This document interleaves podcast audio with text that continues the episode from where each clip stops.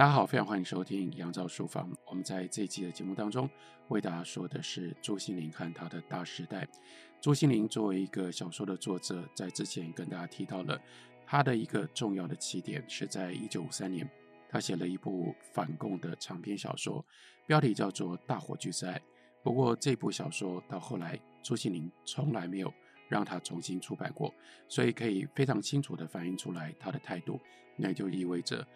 对他来说，《大火炬的爱》这是一部少作，他并没有把它当作是他正式的作品。那如果从这个角度来看，那我们今天在这一集节目当中要为大家介绍的，那就是朱西甯他自己认定的第一部长篇作品。这第一部长篇作品，它的书名叫做《猫》。刚开始的时候是在《皇冠》杂志上连载，接下来也就由皇冠出版公司结集成书。那这部小说作品，同时也就非常清楚地反映了台湾文学史上面这些作家们他们的一个在身份以及写作题材上面重要的转折。前面第一集的节目当中，跟大家介绍了非常重要的军中文艺的背景。一九五零年代，在那样的一个时局情况底下，国民党痛定思痛，他们反省自己的文艺政策，更进一步的。在人类历史上面展开了非常非常少见的军中文艺的潮流，在军中培养的这些作家，等到进入到了六零年代，他们各自有了不一样的发展。例如说，就以朱西甯来说，这个时候他不再写反共文学，这本来是军中文艺最理所当然的一种题材，但是他们对于文艺的热爱，坦白说，远远超过对于军中意识形态的效忠。所以这个时候，他们就用他们自己的文艺的本事，开始去发展自己心里面真正想要探索的这些主题。所以他不再写反共文学，他继续写乡野小说。他继续写乡野小说，可是他也不可以把自己就局限在乡野小说的这样的一个领域当中。乡野小说是从军中文艺非常自然推展出来的一种怀乡的文学。所以朱西甯这个时候。他仍然和司马中原和段插华被称之为叫做军中三剑客。军中三剑客基本上写的都是怀乡的乡野小说，但朱西甯接下来就在《猫》这个时候，他有了重大的突破，他开始认真的写现代小说，而且这个发表的原地从原来基本上是军中文艺所延伸出去的这些官方的杂志、官方的报刊，延伸到了。皇冠杂志由平鑫涛所创办的皇冠杂志，这个时候他主要刊登的是一部分带有高度通俗娱乐性质，但另外一部分又没有放弃严肃的文艺艺术追求的这样的一种中间作品，尤其是中间小说。所以猫，我们看到它在皇冠连载出版，也就大概可以了解它的重要的性质，而这样的一种。中间小说，但是又带有现代形式，这种作品，朱西甯早就已经准备好了。我们看到，在这十年当中，上一集节目当中为大家介绍《狼》这部小说作品，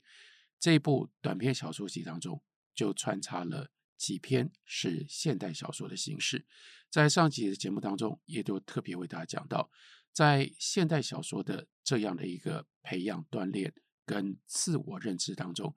朱西甯尤其看重的是叙事、叙事的声音以及叙述的形式。所以等到他来写《猫》，他就是非常明确的以一个严格来自于对自己产生巨大挑战的现代的叙事的风格跟形式来写这一部长篇小说作品。那《猫》这部长篇小说，它开头是惊心动魄的一叫，那是一个。尖叫声，这是简直像是凌空出现，没有任何的铺陈。第一段第一句，那是射人的要命的一声狂叫，来自于楼上，凄厉而尖锐，命都要呕出来了，如同流弹划过的炸裂。没有什么坚韧的神经能经得住那一声飞转的螺旋钻凿，不知道会有什么了不得的恐惧，仍让一个女孩。蹦出那样撕裂脏腑的嘶叫，除非冒冒失失一下子竖在人前面的某种作祟的鬼魅，除非那样吓到了一个女孩。然而，这该是阳世间最令人感到安全的时刻，是白昼，而且呢，日正当午。楼下客厅里有洽谈股票事务的客人，连女主人在内，一个个惶悚地仰望着头顶上那片天花板，觉得来自楼上的那声尖叫，离开在那一片雪白平滑如石膏塑造的天花板上，起点什么变化才是。至少，至少，那盏悬挂在天花板中央的环视日光吊灯，和它附属的事物，也离开如地震过后那样的动荡动荡，才说得过去。所以是尖叫声开场，而且呢，还是非常惊人的尖叫声。那尖叫声来自于一个女孩，这是我们得到的线索。尖叫声发生在。日正当午是中午时分，而且呢，从楼上传下来。楼下呢，女主人跟一些客人正在谈事情，所以这就是小说的开场。小说的开场这一声尖叫惊叫，但是我们继续读下去，才晓得朱心凌为了这一声尖叫铺成了多少的意义，铺成了多少延宕。首先，第一件事情，这一声尖叫。它就创造了一个 suspense，一个悬疑。我们当然会很好奇，为什么会有这一声尖叫，而且这么可怕的尖叫？一个小女孩，一个女孩，她到底看到了什么，或者是经历了什么？为什么会在日正当午，在楼上突然如此爆裂的尖叫？这是一个悬疑，我们要寻求，我们要寻求答案。然而呢，这答案在。猫这一部小说当中，一直不断的延伸，一直不断的铺陈，铺陈再铺陈，铺陈出许许多多的线索，但却迟迟没有让我们能够在小说当中去描述看到这个女孩叫做丽丽的女孩，她到底真的看到了什么？什么东西吓到了他，或者让他觉得如此的恐惧，以至于写了一整本小说，一直到我们把整本小说读完。我们才了解，另外这个小说它如此神奇的一个写法。那一声尖叫是小说的开头，其实也就是小说的结尾。整部小说其实就是这个 suspense 的各种不同线索的铺陈。所以小说从形式上，它应该被认为是一个大倒叙，也就是小说从在这个物理的时间上，小说是从最后。这一声尖叫，然后呢，回头再来回顾，为什么这个丽丽是一个什么样的女孩？在她过去，她发生了一些什么事情？这些事情如何联系到她最后的这一声尖叫？这是一个大倒叙。可是，一般如果我们用叙事上的倒叙的手法的话，最简单的或最正常的一种做法，那就是现在可能就是，比如说现在是。二零二一年的十二月年底了，那我要回溯讲这件事情。我先把年底当下所发生的这件事情讲讲完了之后，我就会说。我回溯说啊，那这个时候关于为什么在二零二一年的年底会发生这样的事情，我们必须要回到二零零零年，将近二十年前所发生的事情。接下来，你就把时空转到二零零零年，再从二零零零年一路走走走走走走走，到小说结束的时候，走回到二零二一年年底，也就是开头的这个事件跟这个时空。这是一个大倒数，这个大倒数已经在小说的写法上面有它的难度，当然也有它必须要能够自圆其说，运用这种大倒数的理由。但是《猫》这一部小说。在它的叙事上，还比这个更加的复杂，因为它不是用这种大倒叙，而是时间在这个小说里面一直不断的来来回回往前走，往回倒一下，再往前走，再往回倒一下，那样的一个时间是循环式的，只不过它绕着各个不同的小圈圈，大大小小不同的圈圈，然后呢，我们算不出来绕了多少圈。到了小说快要结尾三百页之后，他才绕回到，其实也不是第一次绕回到，但他绕回到刚刚所讲的那一声尖叫。所以这样的一个叙事，比如说一开头的时候，先是吓人要命的狂叫来自于楼上。但在刚刚我为大家念的那个开头没有多久之后，立刻这个叙事先回到才不过两三分钟，转眼的功夫，丽丽才从这里上楼去。这是什么样的时间？也就是听到了楼上的那个尖叫声，楼下的人回头一想，我们不是才没看到她才两三分钟的时间，两三分钟之前这个小女孩还在楼下跟大家在一起啊。然后呢，这就是从发生了，我们如果做一个这个时间的这个线性图的话，那就是发生这一声尖叫的这个时间，往前回去一点点。回去两三分钟前，丽丽还在这个客厅里。然后呢，这句话结束的时候，再往前一点点，方才丽丽从客厅门前经过的时候，曾经探进半个身子进来，仿佛疲倦的站不住，一下子靠到门上，肩头坠一只装满石头一样沉沉的帆布书包，一副腰太像，望着他母亲一言不发。别人不懂得，可是。蔡太太可看得懂女儿在滔滔不绝地说这又说那，怨这个又怨那个。一张含有那么稚气的洋娃娃脸蛋，有她亡父那么样的白白皙，且有着那么一对深邃而且空虚的大眼睛。特别是瞧在蔡太太这个做母亲的眼里，不知道有多么样的出众，但也不知道有多么样的折磨人。然后呢，做妈妈的就对女儿，一方面握着一手契约之类的文件，因为她在跟人家谈生意、谈事情，就对女儿说：“妈就来，好吧。”丽丽也不言语，轻蔑的摇摇头，发梢来去在双颊上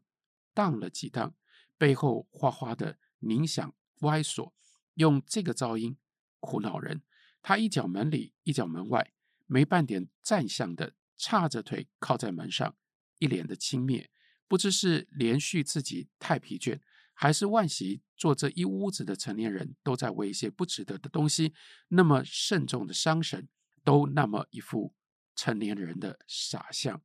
然后呢，女主人妈妈又多说一句：“去吧，吩咐阿丑给你放洗澡水，妈就来。”女主人这样的口气，可不像是冲着。那么大的女儿说的话，听见丽丽懒懒的上楼，书包摔打在栏杆上，存心苦恼人，重重踏着木质楼梯，听见丽丽不知有多困背，有多酸，有多矫情的一步一步上楼去了。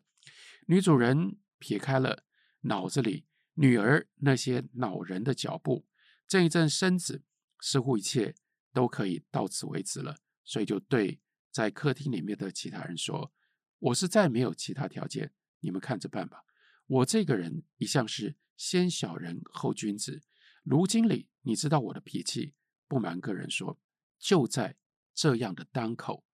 你看这个时间绕回来了。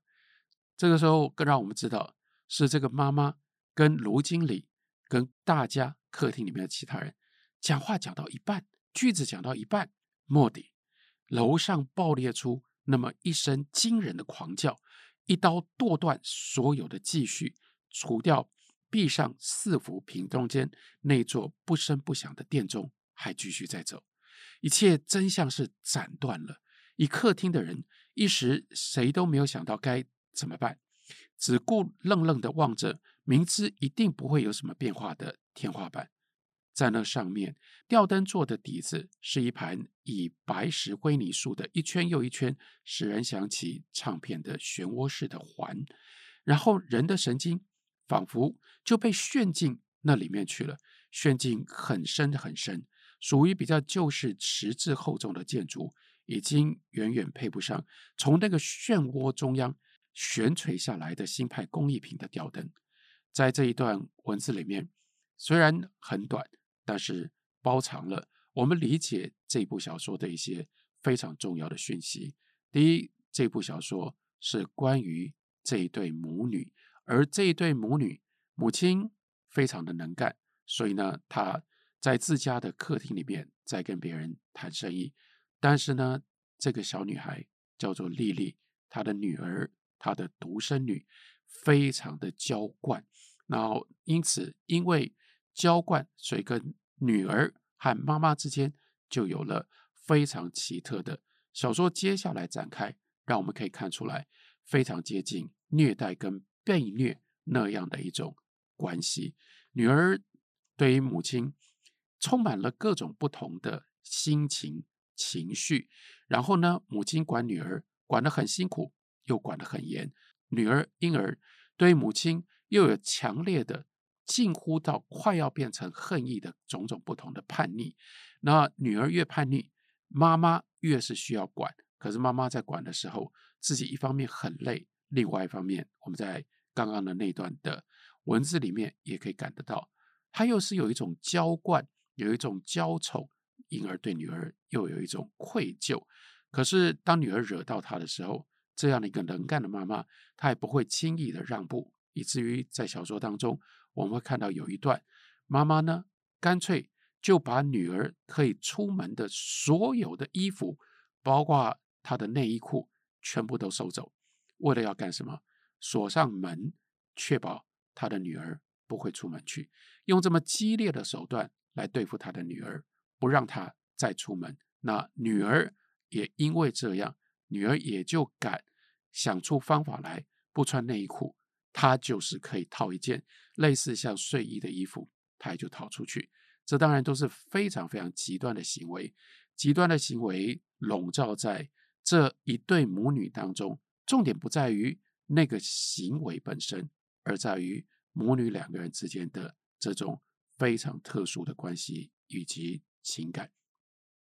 那这是那声尖叫，尖叫呢，引发了我们的好奇，而这个好奇。当然，这个 suspense 最后必须要沿着这一对母女的关系，我们才能够一点一点的解开来，为什么有这一声尖叫？接下来，我们会在《猫》这部小说当中，作为现代小说，我们又体会到朱西甯他意图写一个多么 creative、多么具有原创性的小说。那一声尖叫在小说当中前前后后。至少出现了三次，而且同样的就是那声尖叫。刚刚我讲的这个其实只是同一次，而且呢，一直要到最后才让我们知道丽丽到底看到了什么，发出了这样的尖叫。小说一共分成三个部分，第一个部分呢称之为叫做老红墙，第二部是锁链，第三部叫做龙族组曲。每一部有各自的标题，那这三部。很有趣，这尖叫声、这个场景、这个声音、这个画面，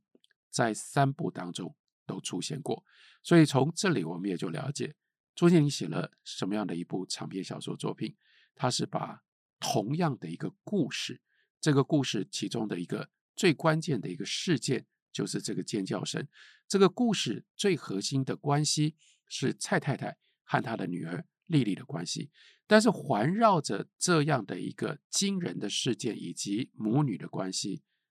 整个事件被相关的这些故事被讲了三次。为什么同样的故事要讲三次呢？当然，三次讲的故事它的重点也就不一样。所以我们可以说，这部长篇小说基本上是 a story thrice told，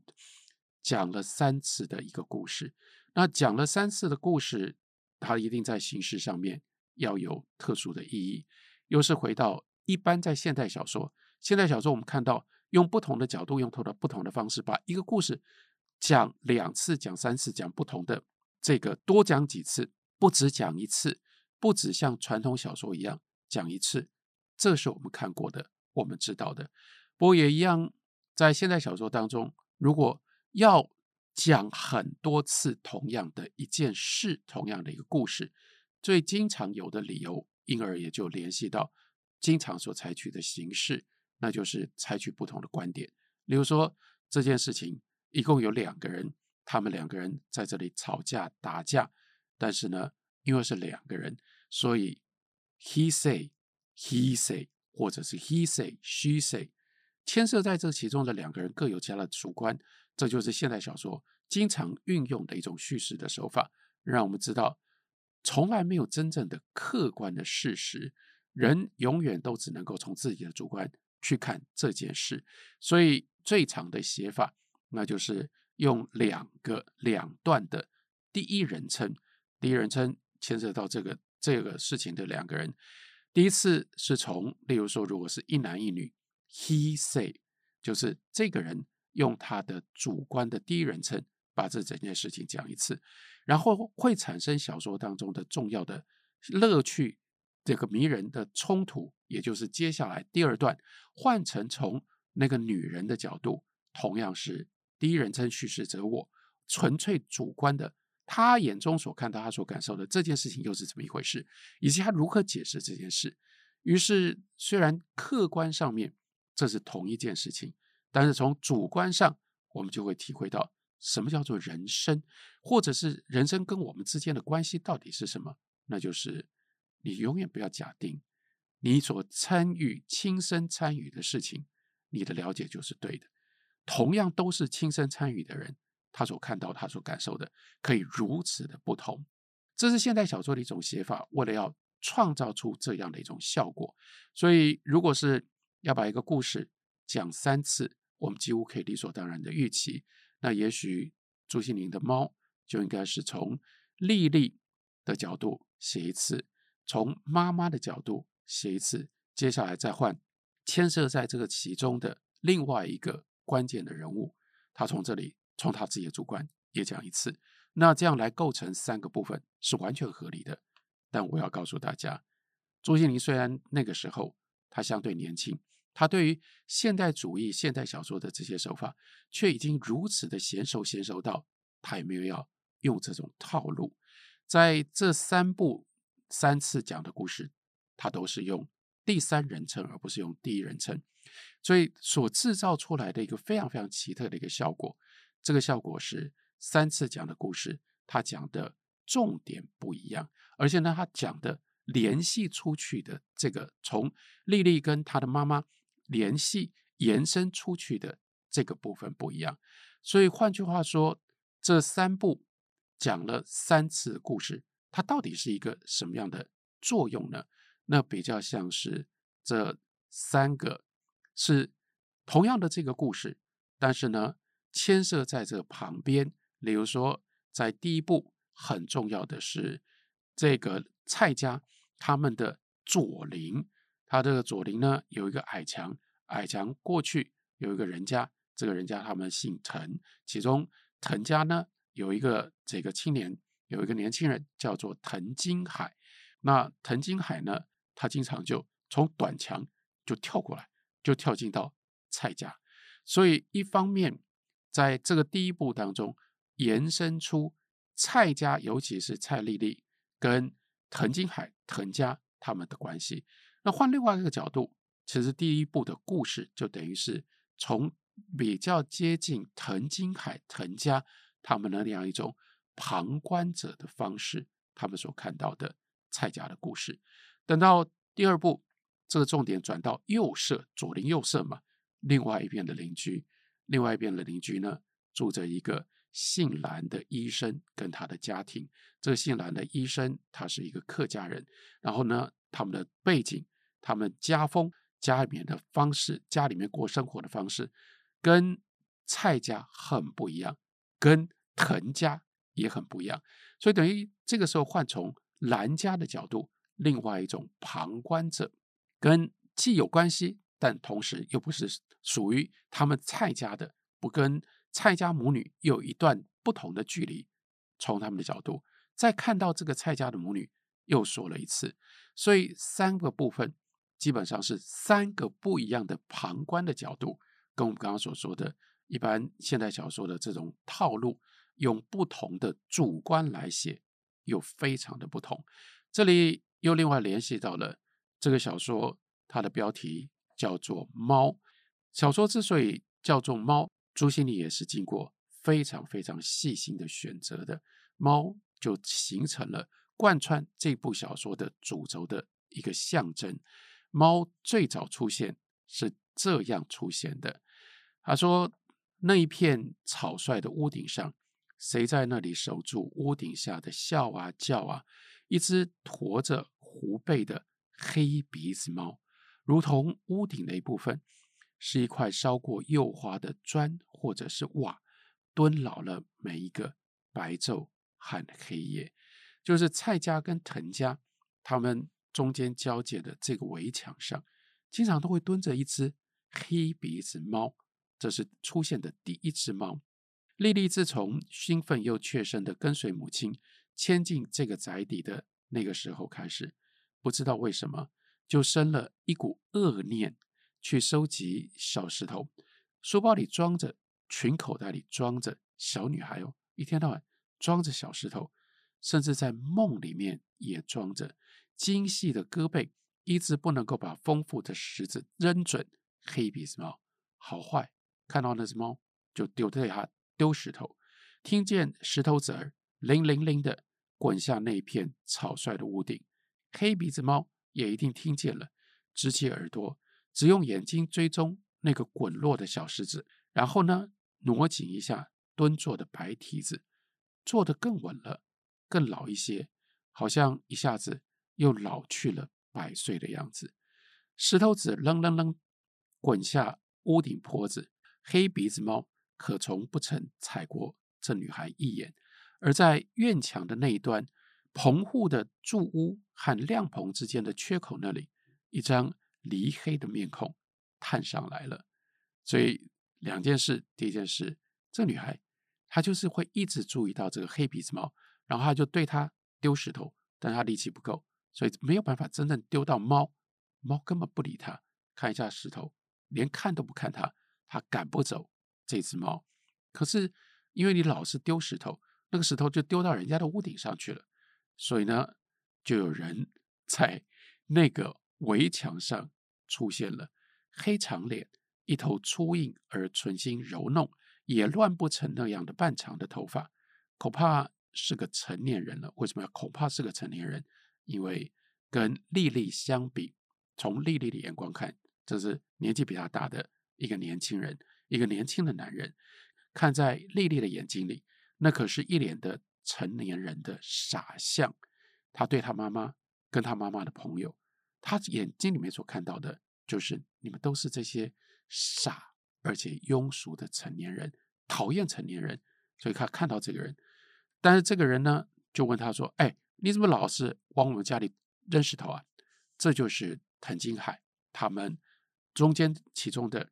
一个邻居，这是出现的第一只猫，当然还会出现很多其他的猫。但我们先讲一下，因为刚刚提到了三部是从不一样的旁观的角度所写的。当然，我并不确定朱西甯他在写猫的时候，他是不是熟悉在日本的现代文学史上面非常重要的一部经典小说作品，那是相木素实他的第一部小说。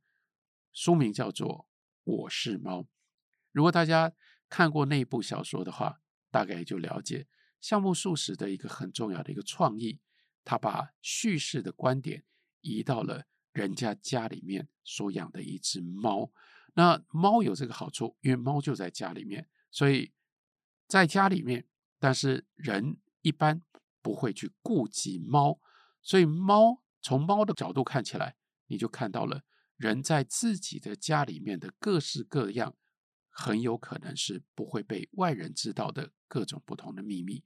所以借由猫的眼睛所看到的人的世界、人的生活，跟你从一般人人跟人之间的互动能够看到或能够记录的，就非常的不一样。所以我是猫，在形式上它是第一人称，只是这第一人，我们就不得不说这是第一猫。太奇怪了，因为它不是真正的人，它是假想的猫眼当中看到的人的生活。